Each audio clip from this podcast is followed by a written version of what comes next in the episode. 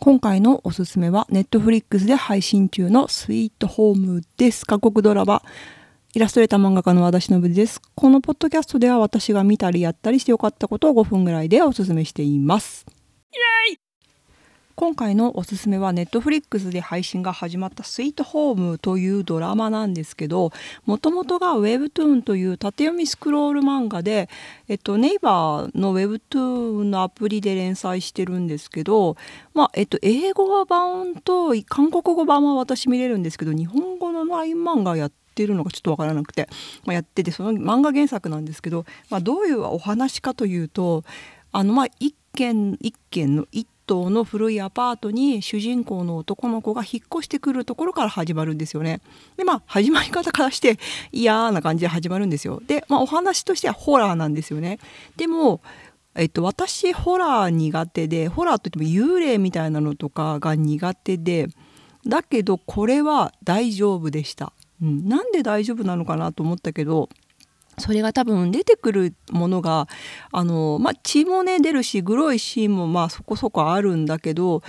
あの幽霊とかじゃないんですよね。ゾンビって大丈夫なんですよね、まあ、あんまひどくなければ。まあでもゾンビって見てるうちに飽きてきちゃうじゃないですか。ゾンビってワンパターンじゃないですか。言い方が悪いけど造形的に。でもこのスイートホームに出てくるのは予想外の形なものや人がいっぱい出てきて面白いです。で主人公はソン・ガンさんという方でまああの顔がちっちゃいわ本当 K-POP アイドルかしらっていう感じのスタイルの良さの男の子で、まあ、それよりですね私が見てほしいのはあの脇役の方々なんですよね。それが、まあ、どう素晴らしいかというと、まあ、あれ？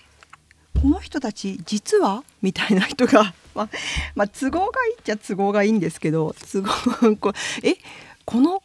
なんとなくその辺にいるおじさんに見えた人が？みたいなのとかえ？この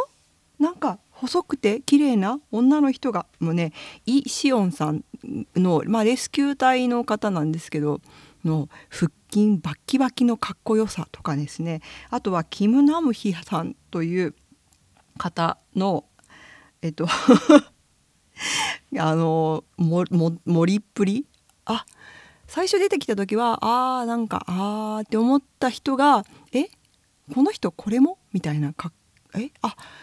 へーっていうのとあとまあ私が好きなパク・ギュヨンさんえっと、ロマンスは別冊付録とか最高だけど大丈夫とかにも出てくる、まあ、あの脇役によく出てくる感じの女優さんなんですけど目の大きいクリッとした。それがここにも出ていておーあこういう感じになるんだっていう。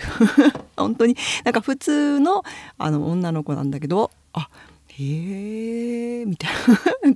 なんかネタバレになりそうなことが多すぎて全然言えないんですけどまあね本当にね前は前はええああよかったねえみたいな。え